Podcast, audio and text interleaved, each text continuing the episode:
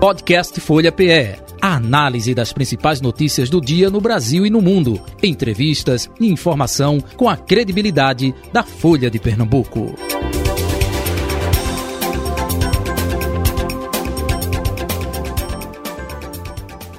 Nosso convidado é o presidente da Câmara de Vereadores do Recife, o vereador Romerinho Jatobá, já com a gente aqui no estúdio da Rádio Folha FM. Vereador, muito bom dia, prazer revê-lo. Seja bem-vindo aqui à Folha FM. Bom dia, Jota. Bom dia a todos os ouvintes. Um prazer participar novamente aqui do programa. Cumprimentar também Carol Brito, Carlos André, que fazem parte aqui desse debate. E agradecer mais uma vez a oportunidade de estar passando aqui as informações da Câmara toda a população recifense. Perfeito. Carol Brito, subeditora de política da Folha de Pernambuco, bom dia, tudo bom? Bom dia, Jota, e seja bem-vindo de volta. Né? Obrigado. Você que estava nas suas merecidas férias. Estou no ritmo de férias ainda, viu? A bola é com você e com o Carlos André hoje. Não, nada disso. Carlos André, bom dia, prazer tê-lo aqui também. Bom dia, Jota. Bom dia, Carol. Bom dia, vereador. Muito bem, vamos bem, falar justamente desse processo agora de fim de ano, reta final não é, de trabalhos é, deste ano, porque vem aí pela frente o recesso. Como é que está o processo aí de trabalho na Câmara Municipal, hein, vereador? A gente está nesse fim de ano, não é? Muitos projetos ainda a serem votados. A gente, é, como fizemos no ano passado, espera zerar o ano, virar o ano zerado de projetos, fazendo né, todas as discussões necessárias, sem deixar pautas pendentes. Zerar também a votação dos requerimentos, que são as proposições que os vereadores fazem para buscar melhorias para a cidade. Então a gente vai manter esse ritmo acelerado que a gente teve até aqui, é, até os últimos dias do ano, para que a gente possa cumprir essa etapa, é, vencer mais uma vez o legislativo é, ocupando é, esse papel de protagonismo na cidade. O recesso começa agora, dia 22, não é isso? E vai 22. até quando? Vai até o dia, é o início de fevereiro, né, a primeira segunda-feira de fevereiro. Muito bem. Carol Brito. Ah, quer começar com o Carlos André? Fica à vontade, Carlos. Esses projetos, é, vereador, quais, quais o senhor é, destaca como mais, mais relevantes? Nós votamos, Carlos André, agora há pouco, uh, o, a Lei Diretriz Orçamentária, né, que é a nossa LDO, e também o PPA, que é o Plano Plurianual. São dois projetos importantes que visam aí eh, destinar, orientar né, a Prefeitura se posicionar como quer fazer os investimentos para o próximo ano. Então a gente discutiu bastante na casa, foram muitas emendas colocadas pelos vereadores, foram aprovadas.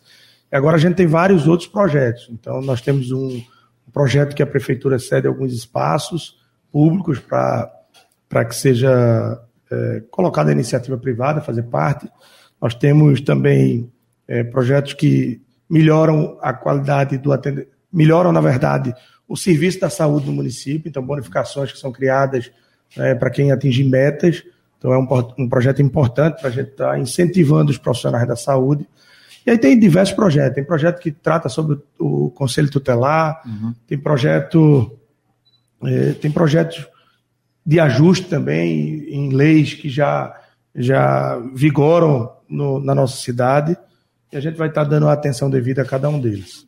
Perfeito. Carol, é só ainda desse aspecto, me permita. É, é, é, quando você fala aí de LDO, eu me lembro que nos últimos dois anos, em virtude da pandemia da Covid-19, opa, destinação de recursos, né, centralizado nesse aspecto. Agora a gente tem ameaça de retorno, né, de variante A, variante B, aí, enfim. É, é, é esse processo também para o ano tem alguma rubrica mais nesse aspecto ou não? É diversificado em presente? Na verdade, a gente, quando aprova, discute sobre a LDO, é o orçamento do município. Isso. Né? E na LDO está incluso também o que é repassado para a Câmara. Mas aí, Jota, eu queria destacar isso. Nós, da Comissão Executiva, e queria também estender isso a todos os vereadores e vereadoras desta legislatura, nós tivemos né, o cuidado de fazer uma gestão com, muita, é, com muito cuidado, né, com muita responsabilidade e aí podemos fazer um repasse histórico, nunca houve na história da nossa cidade, no primeiro momento 30 milhões de reais que foram destinados à prefeitura para que a prefeitura pudesse fazer obras de infraestrutura na cidade. E no segundo momento, no momento que a gente viveu talvez é, da maior catástrofe na cidade, é, que foram aquelas fortes chuvas que afetaram, uhum. afetou diversas famílias, a Câmara teve um papel também imprescindível, não só na escuta da população, não só na presença das comunidades para tentar é, intermediar qualquer tipo de, de benfeitoria, de fazer o elo da ligação das comunidades com os poderes públicos, mas também passou é, e fez um repasse de 15 milhões de reais para ajudar no pagamento do auxílio emergencial que foi feito à época. Então, foram dois momentos que a Câmara se posicionou de maneira histórica é, e a gente vai continuar trabalhando é, nesse, nesse ritmo de tentar é, otimizar os custos para poder fazer novos repasses. Eu, eu, acho que a Câmara tem, lógico, primeiro, cuidar do poder legislativo, né? a uhum, gente não claro. pode abrir mão das nossas prerrogativas, mas o que tiver ao nosso alcance, de poder também auxiliar o município, a gente vai fazer e que isso sirva de exemplo para o Brasil afora. Eu participei, vou até me estender aqui um pouco, mas participei vontade, de um congresso dos presidentes de Câmara das capitais e tive a oportunidade de, de falar, né, de fazer uma palestra sobre esse movimento que a Câmara fez. E aí, lógico, tem cidades que o orçamento é menor, que a dificuldade é maior, e muitos se surpreenderam. Mas tem cidades que têm capacidade de fazer esse movimento que a gente fez. E a gente deixou lá é, um exemplo para que outras câmaras possam fazer é, o mesmo movimento que a gente fez, que esse não é um movimento de ajuda a governo, isso é um movimento de ajuda à cidade. E eu fiz questão, de, nessa toda articulação que a gente fez, a gente anunciar isso junto com o líder do governo e com o líder da oposição. Não foi um movimento de governo, foi um movimento de poder, de poder legislativo para poder executivo, de Câmara Municipal para a cidade do Recife. Então eu espero que a gente possa fazer outros movimentos como esse. Perfeito. Carol Brito. É, vereador, outra preocupação muito grande é que teve na cidade é, esse ano foi a questão das chuvas, né, que acabou é, atingindo e causando muitas mortes. É, há uma preocupação de dotação orçamentária também para essas áreas? Ah, sim, ah, sim, com certeza. Recife tem investido talvez o maior monte de recursos da história né, em, em áreas de morro. Nós, o prefeito aí, soube capitanear bem a arrecadação de um, de um investimento, de um empréstimo lá com o Banco Mundial, que é esse Promorar, né, e esse recurso será 100% investido né, em urbanização em áreas de morro. Então a gente vai ver uma grande mudança da realidade das nossas áreas de morro. É claro que a gente não vai conseguir sanar todos os problemas, e eu costumo dizer isso em cada inauguração que a gente faz né, de muros de contenção pela cidade. A gente inaugura um, quando olha para o lado, chega a dar um frio na barriga, porque ainda tem diversos a serem feitos. Mas o montante de recursos que foi conseguido aí com muita competência por toda a equipe da prefeitura, né, com certeza vai ajudar muito a cidade e vai diminuir muito as áreas de risco na cidade. Eu acredito que, que esse investimento será iniciado né, pelos riscos mais elevados, e aí a, na Defesa Civil existem a, os níveis de riscos, né, e a gente vai atacar primeiro essas áreas que têm um risco maior, depois vai para as áreas que têm um risco menor, que não significa dizer que, que continuará sendo menor. Né? Se é menor hoje, amanhã poderá aumentar o grau de, de, de risco de acordo com o que for tendo de chuva. Mas a prefeitura soube buscar recursos né? logo após aquela catástrofe. O prefeito conseguiu trazer uma equipe do Banco Mundial para visitar as áreas afetadas. E, claro, todo mundo se sensibiliza quando chega e vê uma, uma, o que a gente viu naquele período, e o prefeito conseguiu capitanear esse recurso para ser investido em áreas que precisam né, e que vão dar tranquilidade a muita gente na cidade. Por falar em chuvas, vereador, é, em maio o senhor participou do. É, representando a Câmara no, é, do Comitê Especial de Gestão da Prefeitura, para cuidar desse, desse, desses assuntos. O que é que o senhor viu, ou que informações o senhor teve é, que o senhor possa fazer um balanço para a gente e que não possa se repetir é, esse ano? Primeiro, Carlos André, a gente foi convidado sim, foi convocado, na verdade, eu não vejo nem como um convite, aquele era um momento de convocação mesmo de todos. É, eu cheguei na prefeitura ainda na primeira noite de chuva, é, e a gente, naquele momento, imaginava que vinha muita coisa, mas não sabia o montante de chuva que viria. Né? E, logicamente, foi uma situação de caos. Né? O Recife viveu né, talvez um dos piores momentos de sua história. E, claro, a prefeitura ela já vinha se precavendo, né? já esperava que houvesse um ritmo de chuva, um, um, uma quantidade de chuva maior, mas não ninguém esperava que fosse aquilo que ocorreu. Então, já vinha colocando lonas em áreas de risco, fazendo é, as mitigações possíveis. E naquele momento da chuva a gente teve que atuar da maneira que pôde. Então, o comitê ele foi montado para dar as diretrizes a partir daquele momento. Então, escolas para virar ponto de abrigo, é, retirar famílias de área de risco, fazer as ações integradas com várias secretarias. É, a Câmara também tendo o seu papel né, de concentrar a política, de fazer os encaminhamentos. E aí, cada vereador e cada vereadora nesse momento foi de extrema importância, porque é quem de fato conhece as comunidades, é, é o político mais próximo. Né? Então, é procurado por gente da comunidade, por liderança, por morador. E a gente saiu concentrando as informações para sair distribuindo da melhor forma, sem causar né, nenhum tumulto e nem sem a gente perder nenhum tipo de informação qualificada. E a partir dali, naturalmente, houve né, a, a, sensibilidade e o desejo de ter que fazer mais rápido do que se pensava. E aí o prefeito, de pronto, já ainda naquele turbilhão de coisa, ele, ele teve a sensibilidade e a sensatez né, de fazer uma convocação de imediato ao Banco do Mundial. E ainda na semana das chuvas, o pessoal do Banco Mundial teve aqui, ainda olhando os efeitos daquela chuva. E, claro, todo mundo que viesse iria se sensibilizar bastante. Né? Não bastava pegar um avião, um helicóptero e sobrevoar as áreas. Precisava ver, conversar com as pessoas, entender o que estava acontecendo. E a partir dali o prefeito conseguiu é, aprovar essa linha de crédito, que é a maior linha de crédito que o Recife já aprovou, é, específico para urbanização em áreas de morro, em áreas de risco na cidade. Então, áreas que sofreram alagamento, áreas que sofreram deslizamento. E eu acho que esse foi, é, foi a solução encontrada no momento. É claro que ninguém queria que houvesse o, o que acontecesse o que aconteceu, é, que vidas perdidas é, acontecessem, mas a prefeitura teve a sensibilidade, teve a sensatez, teve o equilíbrio né, de fazer a coisa certa no momento certo. E espero que daqui para frente a gente possa né, melhorar isso. A gente sabe que o clima é uma questão que precisa ser muito discutida. É, ontem eu recebi o cônsul e o embaixador da Eslovênia, né, e a gente tratava de clima também, porque Recife sofre uma, uma grande mudança climática, e a Eslovênia lá, nas suas geleiras, também sofre, e ele também trouxe a preocupação. Então, é um assunto que precisa ser muito discutido. É, Recife tem pontos da cidade que são abaixo do nível do mar, e tem pontos da cidade que são áreas de morro. Então, sofrem é, das duas maneiras, tanto do alagamento quanto do deslizamento. E a gente precisa fazer esses investimentos que acertadamente o prefeito João Campos, com toda a sua equipe, sob capitanear os recursos para fazer os investimentos necessários. É, você passou um período aí interinamente à frente da Prefeitura do Recife, né, com as viagens tanto de João Campos quanto de Isabela de Rodão, a vice-prefeita. É, como foi esse período na Prefeitura do Recife? Quais ações o senhor destacaria?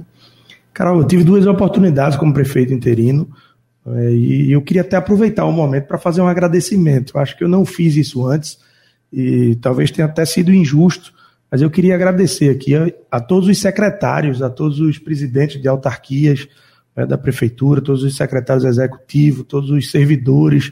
Eu fui muito respeitado no período de interino, né? E o prefeito, tanto o prefeito quanto a vice-prefeita, eles, quando saíram, me deram a missão de cuidar da cidade né, e me deram a responsabilidade também de ser o gestor.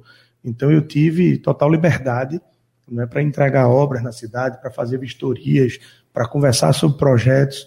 E todos os secretários me trataram muito bem, com todo respeito, com toda atenção. Queria aproveitar e fazer esse agradecimento. Mas foi um momento desafiador. Você ser o responsável por gerir uma cidade como Recife ele traz uma responsabilidade muito grande.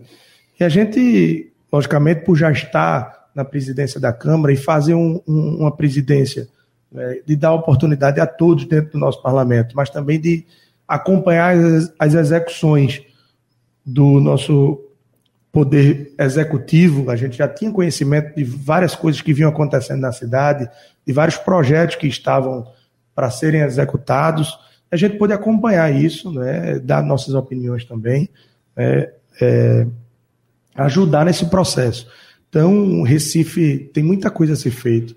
Né? O prefeito João Campos ele vai ter um grande desafio de tirar do papel o que ele planejou nesses dois primeiros anos do seu mandato e a gente, se conseguir executar boa parte do que vem preparado para ser executado, a gente vai ter uma transformação muito grande na cidade. E a gente fala isso com toda a convicção do conhecimento do poder público que a gente tem. Né? A gente vai ter transformação da Avenida Boa Viagem às zonas de periferia, zona de Que já começou com os quiosques, de, né? Já Boa começou viagem. com os quiosques, mas eu queria lhe dizer aí, Brito, é, Carlos André, que por incrível que pareça, os quiosques né, precisavam, logicamente, de uma intervenção. Está sendo entregue, né, a população tem aprovado, mas por incrível que pareça, aquilo ali vai ser uma gotinha no oceano do que vem pela frente.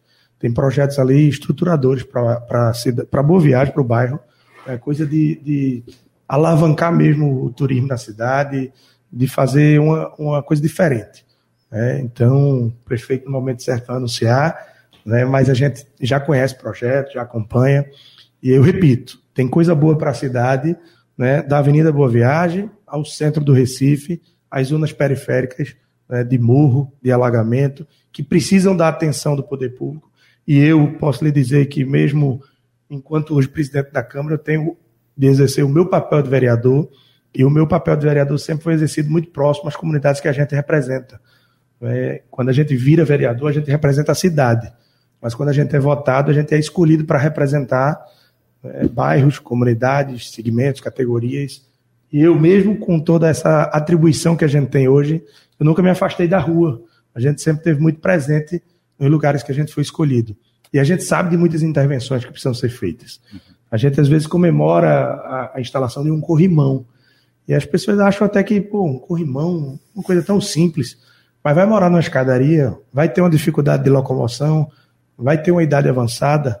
Só assim tu vai ver a importância de um corrimão né, conquistado depois de tanto tempo. Então a gente que conhece os lugares da cidade que precisam da intervenção do poder público, a gente tem que lutar muito por isso. E eu tenho certeza que a gente, ao, ao final dessa primeira gestão do prefeito João Campos, a gente vai ver muita coisa sendo entregue né, no Recife, em todas as áreas. Uhum. É, Aí- é, pois não, fique à vontade. Ah, obrigado, Jota. Ainda falando sobre é, quando o senhor estava interino, no lugar do prefeito, o senhor sancionou uma lei que reduz em 60% o ISS para produtores culturais e artistas locais. Queria saber duas coisinhas. Primeira, isso foi uma pressão da classe artística, e a segunda é, de fato, é, isso ajuda mesmo a classe, e isso tem a ver também com o que a, classe sofreu durante a pandemia?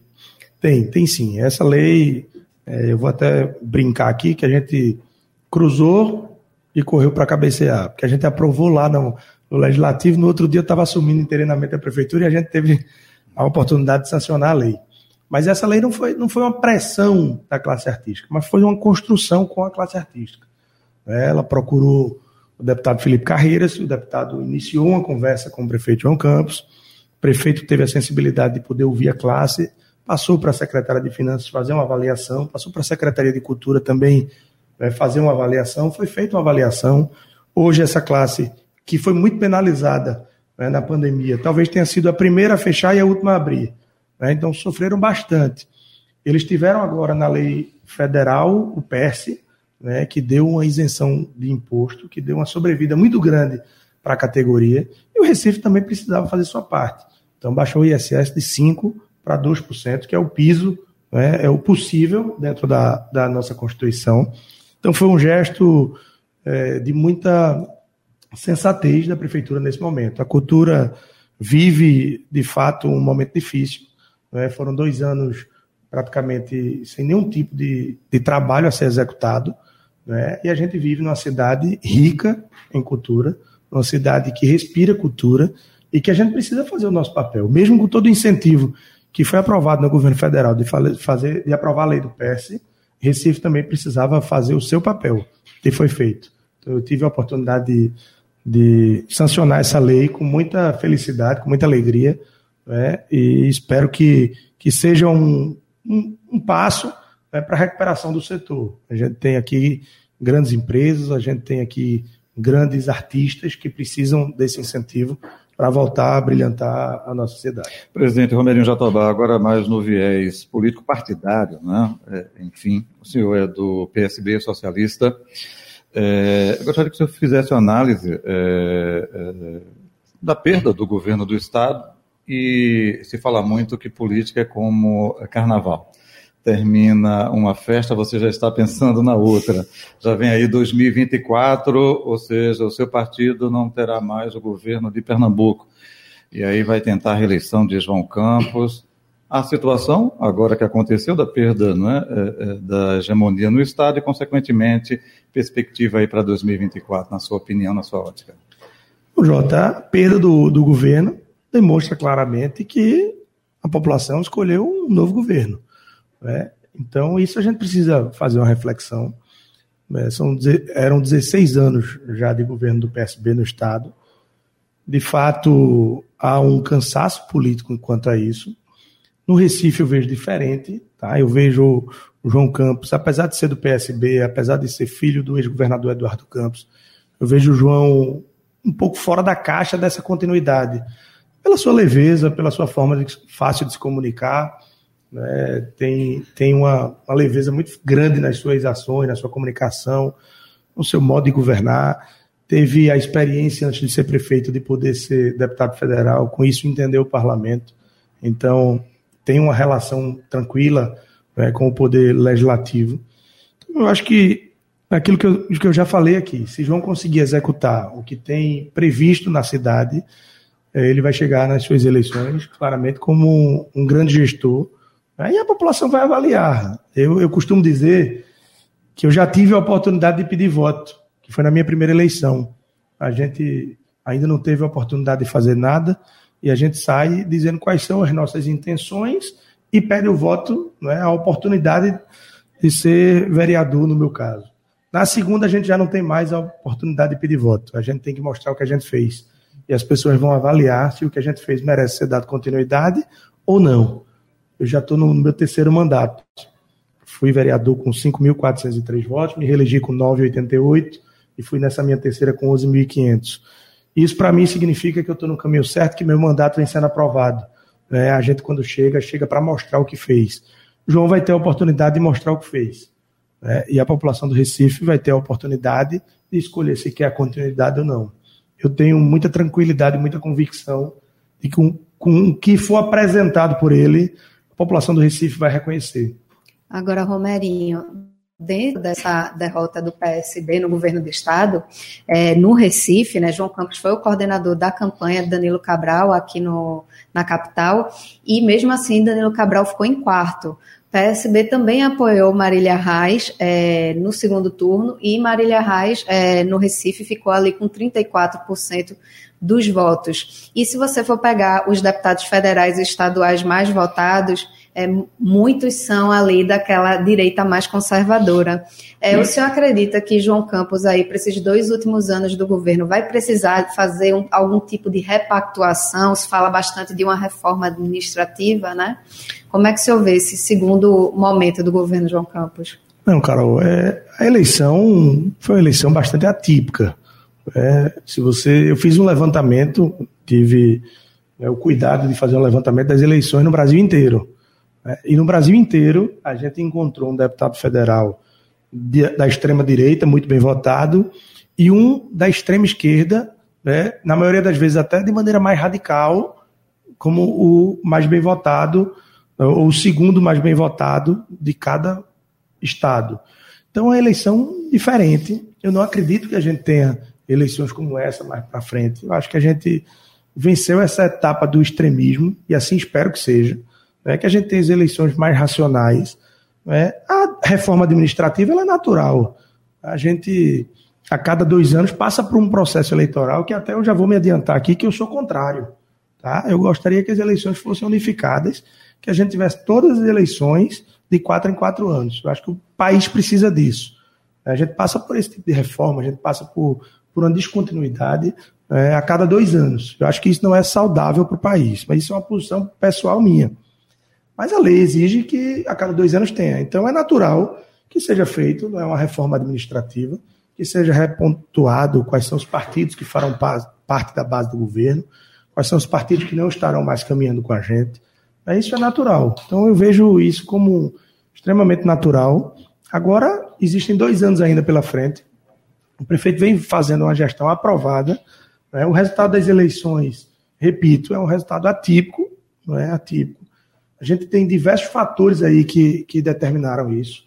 Então a gente tem mais dois anos para trabalhar, mais dois anos para entregar, né? grandes projetos sendo feitos, e eu acredito que ele vai ter total liberdade de escolher o seu governo, escolher quem vai estar ao seu lado, né? e poder depois mostrar é, o que foi feito durante esses quatro anos. Uhum. Romerinho, você falou aí, olha, é, no primeiro é, mandato a gente que não tem cargo de vereador pede voto. Depois é o trabalho exercido. É, o PSB não tem mais o governo de Pernambuco e Raquel Lira vai ter dois anos até 2024. Aí já se fala de Priscila Krause, né? Daniel Coelho. Daniel Coelho, enfim. É, opa, antes era dobradinha é, capital pernambucana e governo do estado, mais fácil para vocês. Como é que vocês analisam também essa oposição aí com o governo do estado na mão? É uma eleição diferente do que a gente viveu nesses últimos 16 anos. Mas a gente não precisa ir para muito longe. Se a gente olhar qualquer cidade aqui do país, né, capital, nós temos diversas capitais que são. Eu vou, vamos para Salvador. Né? Nós temos um, um, prefeito que é de um partido e um governador que é de uma oposição. ACM, né? É, isso tem diversas capitais né, do nosso Brasil. Então, a gente vai viver um momento de maior dificuldade, um momento adverso, mas eu repito, a população avalia o trabalho. Independente se está com o governo é, do mesmo partido ou não. A gestão tem que ser exitosa. Vem caminhando para isso prefeito tem, tem feito um bom trabalho. Tem mais dois anos para fazer entregas. Passou dois anos ajustando conta. Né? Esses investimentos que foram captados foram captados porque cumpriu uma tarefa, né, a princípio, que era ajuste de conta. Se você observar, Geraldo Júlio teve oito anos de mandato, fez um bom governo na nossa cidade, mas não conseguiu né, atrair o Capag B, que é a capacidade de pagamento, que essa capacidade de pagamento lhe dá a oportunidade de ter, de, de conseguir investimentos. Geraldo batalhou por isso, mas não conseguiu. João conseguiu já pegar uma prefeitura mais arrumada por Geraldo. No primeiro ano, fez um ajuste de contas muito grande, conseguiu o Capag B e aí atraiu investimentos, financiamentos, empréstimos para fazer agora nesse seu segundo, terceiro e no último ano do seu governo. Então, tem muita coisa que vai ser realizada. É, a gente passou dois anos aí de acordo nas contas e agora vai ter obras entregues. Então, é, eu duvido muito, Jota, e, e Carol e Carlos, que numa gestão bem avaliada, aprovada, com entregas, alguém deixe de votar porque o governo é de oposição e a prefeitura é de outro partido. As pessoas querem ver o bem da cidade. E se a cidade for bem cuidada, for bem é, gerida, as pessoas vão dar continuidade ao projeto. E outra coisa também, né, Romerinho e Jota, hum. é, não tinha o governo federal, né? João hum. era oposição muito forte a é, Jair, Jair Bolsonaro. Bolsonaro. E agora ele vai ter o governo Lula, né? É uma perspectiva de mais parcerias agora com esse governo federal? Ah, sem sombra de dúvidas, ah, sim. Ah, até porque existe uma relação né, estreita entre o presidente Lula e o prefeito João Campos há uma relação de muita admiração, de muito respeito. Né? E eu tenho certeza que o prefeito Lula torce pelo sucesso de, de João Campos né? e vai ajudar, na medida do possível, né? vai conveniar com a prefeitura, trazer recursos, né? fazer aportes aqui que, que possam ajudar a cidade. Então é um ponto ainda a ser destacado. Apesar de ter perdido o governo do Estado, ganhou o presidente da República. Então isso também ajuda no trabalho. Mas o prefeito hoje ele já tem total condição de fazer é, um bom governo, de poder fazer uma boa gestão com a capacidade né, que a prefeitura teve de, de arrecadar recursos para fazer investimentos. Então, acredito que a gente vai ter, sim, no final desses quatro anos do prefeito João Campos, uma gestão muito bem avaliada pelas entregas importantes que vão fazer na cidade. Carol, o Carlos, fica à vontade. É, vereador, é, dos dez vereadores mais votados em 2020, seis tentaram a Alep e um a Câmara Federal. O senhor acho que está entre os 10 mais votados, quinto lugar, se eu não me engano, não é isso? É, por que o senhor não tentou? A presidência da Câmara não permite que seja interrompida no, no meio do mandato? Na verdade, é, Carlos, eu até tinha o interesse em me candidatar a deputado. É, acho que, que tinha. Estadual? Que tinha, estadual, tinha atingido a maturidade para isso. É lógico que isso não é uma decisão pessoal, isso é uma decisão coletiva, uma decisão é, do seu grupo político, das pessoas que, que, que têm esse compromisso. é, mas estava ocupando, estou ocupando né, um cargo muito importante na cidade. A gente tem uma responsabilidade muito grande e eu tive medo e insegurança de tentar ser candidato a deputado e faltar com o Recife. Então, preferi é, continuar nesse cargo de muita responsabilidade. É, eu carrego a responsabilidade de ser presidente da Câmara e carrego a responsabilidade de ser o presidente mais jovem da história. Então, a gente que briga tanto pela inserção de pessoas novas na política, de pessoas com novos pensamentos, com novas ideias, eu não posso frustrar né, aqueles que se inspiram na nossa disposição né, em lutar pelo Recife. Então, resolvi ficar na presidência da Câmara, tive a oportunidade de ser reconduzido ao cargo de presidente já para o próximo biênio. Nossos colegas vereadores e vereadores nos escolheram por unanimidade para que a gente fosse desse continuidade ao trabalho que a gente vem fazendo. Então, acho que foi uma decisão acertada. Eu tenho 36 anos, né, ainda, apesar de estar no terceiro mandato, tenho um chão ainda muito longo na política e esse desejo da gente de, de ser deputado, de representar o nosso Estado, seja aqui na Assembleia, seja na Câmara Federal, ainda tem tempo para a gente buscar. Então, acho que tomei uma decisão acertada e a gente vai continuar aqui na Câmara, lutando pelos interesses da cidade, ajudando a gestão municipal a, a entregar coisas importantes para a cidade. É, e Romerinho, Raquel, ela vai formar uma base aí aliada na Assembleia Legislativa com alguns partidos se aproximando dela, né? Só acredita que essa rearrumação aí de forças partidárias no governo do estado pode ter algum impacto também na Câmara do Recife, com alguns vereadores saindo da base do governo para a oposição, outros da oposição para a base do governo? Pode, pode sim. Eu acho que é natural. Quando a gente enfrenta é, algumas decisões a nível estadual, repercute nas municipais. É, apesar de a gente ter hoje uma bancada muito consolidada aqui a nível municipal, é, pode haver algum tipo de mudança. Está é, tendo até algumas fusões, partidos que não conseguiram atingir a cláusula de barreiras, tal, e isso vai ter também uma mudança dentro da, da Câmara do Recife. Mas a gente tem uma relação muito transparente, muito aberta com os vereadores. Então tem vereador que, apesar do partido estar tá indo para uma oposição, a vontade pessoal, o desejo dele é não ir.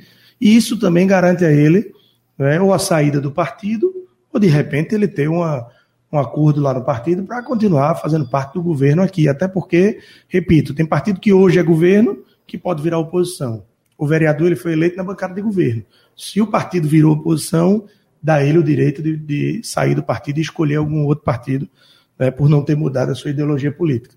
Mas a gente está atento a tudo isso, a gente vai esperar os momentos exatos, o momento certo para fazer uma conversa. É, eu tenho tido um diálogo muito transparente com todos os vereadores.